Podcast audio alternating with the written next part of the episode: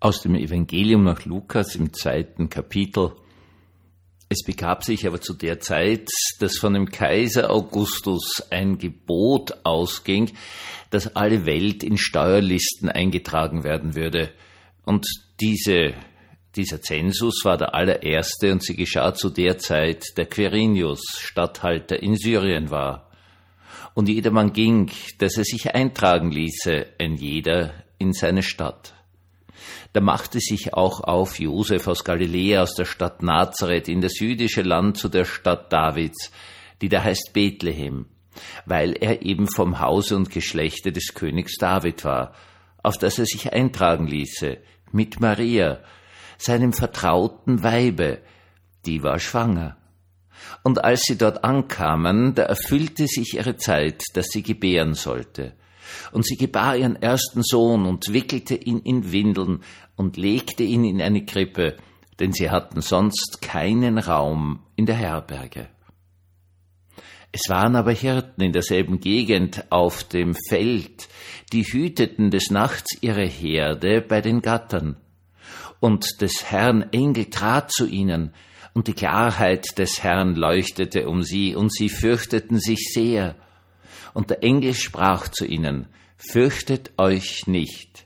Siehe, ich verkündige euch große Freude, die allem Volke widerfahren wird, denn heute ist euch der Heiland geboren, Christus, der Herr, in der Stadt Davids. Und das habt ein Zeichen, ihr werdet finden, das Kind in Windeln gewickelt in einer Krippe liegen. Und sogleich war da bei dem Engel die Menge der himmlischen Herrscher, die lobten Gott und sprachen, Ehre sei Gott in der Höhe und Friede auf den Erden bei den Menschen seines Wohlgefallens. Herzlich willkommen in der Christnacht. Jetzt haben wir da ein junges Paar. Ein junges Paar mit einer hochschwangeren Frau. Und dieses Paar muss sich auf den Weg machen. Es muss sich auf den Weg machen, ziemlich vom Norden Israels bis ziemlich in den Süden Israels.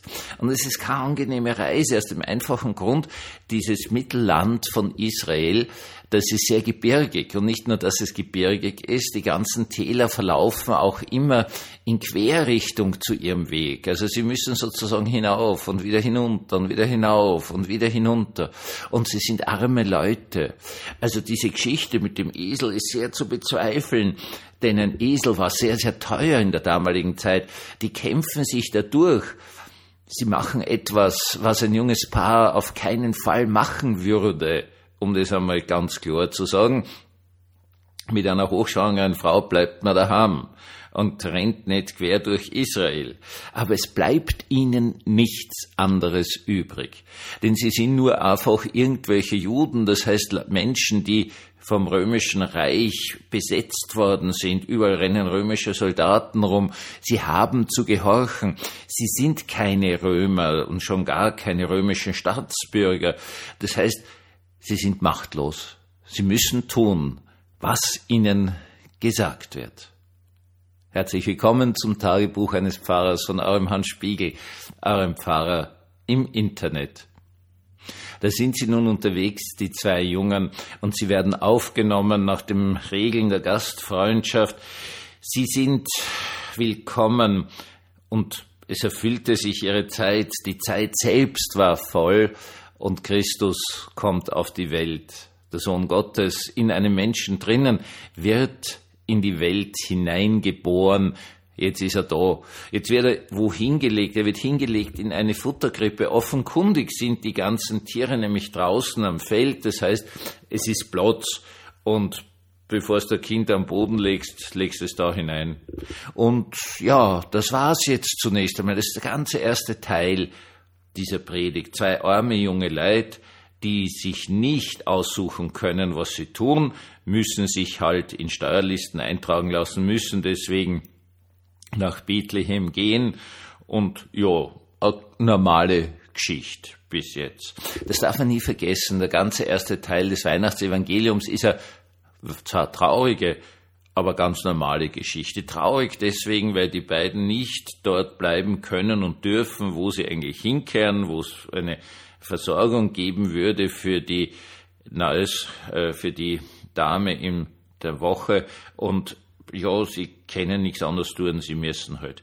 Es kommt Gott nicht vor. Es kommt nichts Besonderes vor. Es ist eine normale Geschichte und diese normale Geschichte ändert sich plötzlich, denn ein Engel tritt zu den Hirten, die dort irgendwo in der Umgebung sind, die ihre Herden hüten. Bei Hürden heißt es noch bei Luther, das sind also irgendwelche Gatter, irgendwas, was man aufgestellt hat, wo man die Tiere in der Nacht hineintreiben kann, damit sie gesichert sind vor irgendwelchen Raubtieren. Und plötzlich zu diesen Leuten, zu diesen Hirten kommt der Engel. Der Engel, der ihnen verkündigt, große Freude. Denn es wird alles anders werden. Der Heiland ist in der Welt.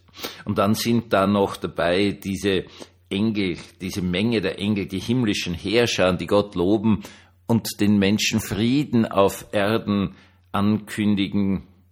Und es ist ganz wunderbar, nämlich bei den Hirten, bei den Hirten, die vollkommen ausgestoßen waren. Das ist ja immer etwas ganz Spannendes, wenn ein Volk große Unterdrückung erlebt oder auch wenn eine Gruppe von Menschen große Unterdrückung erlebt, dann machen sie alle immer das Gleiche.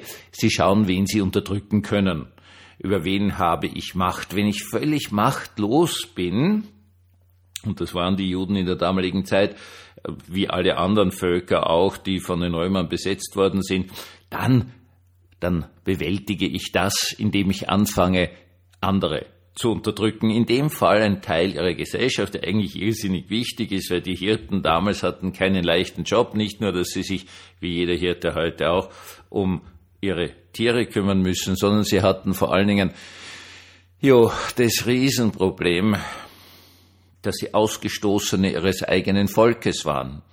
Die Hirten haben sich dauernd mit Blut verunreinigt, wie es damals hieß. Sie waren bei der Geburt der Tiere dabei. Sie haben sie auch geschlachtet. Es war also gab es keinen eigenen Job dafür. Sie durften in den meisten Fällen Dörfer gar nicht betreten, sondern es hat da an der Dorfgrenze halt so einen Tisch gegeben oder so, da haben die das Fleisch hingelegt und haben dann dort auch irgendein Geld dafür gekriegt, aber so stark ausgestoßen, dass sie nicht hinein dürfen in das Dörfchen. Und sie leben draußen Ausgestoßene, sie leben bei ihren Tieren und genau diesen, die ganz, ganz, ganz unten sind in der Gesellschaftspyramide, denen wird es verkündigt. Große Freude, denn der Retter ist in der Welt. Man müsste jetzt fragen, was hat es bei diesen Hirten bewirkt? Jenen, die noch machtloser sind als die normal Machtlosen, die keine Möglichkeit haben, über ihr Leben zu entscheiden. Was hat das bei denen bewirkt? Nun, wir wissen es nicht. Es, es heißt zwar, sie gehen dann in das Dörfchen hinein, was schon offenkundig etwas sehr Besonderes ist, weil sie sich plötzlich hineintrauen, weil sie sich nicht mehr ausschließen lassen, finden dann Maria und Josef dazu das Kind in der Krippe liegen. Ja, und das ganz Besondere an dieser Geschichte ist, wenn man weiß, dass der Heiland in der Welt ist, dann traut man sich eine Grenze zu überschreiten. Eine Grenze, die einem auferlegt ist, dass man nichts wert ist, dass man ausgestoßen ist, dass man Gsindel ist, gut österreichisch gesagt, dann traut man sich die Grenze überschreiten, dann traut man sich aus der Außenseiterposition in die Mitte der Gesellschaft, in die Mitte des Dorfes hinein. Das ist Weihnachtswunder, meine Lieben. Und wir alle stehen immer wieder unter dem großen Druck, dass wir, ja, die in der Gefahr sind, der Außenseiter zu werden, die Außenseiterin an den Rand gestellt zu werden, keinen Wert mehr zu haben, ja, wirklich bis zum Wertlosen zu werden. Und dann kommt dieser Gott daher und kommt in die Welt. Dann ist der Sohn Gottes da und die Ersten, die es erfahren, sind jene, die angeblich nichts wert sind. Nehmen Sie sich doch bitte mit, dass Ihr Wert nicht davon abhängt, was der Chef sagt oder die Chefin, was die Gesellschaft zu Ihnen sagt. Das einzig Entscheidende ist, dass Gott zu Ihnen spricht. Du bist mein geliebtes Kind eine wunderbare, eine friedvolle Christnacht wünsche ich Ihnen von ganzem, ganzem Herzen.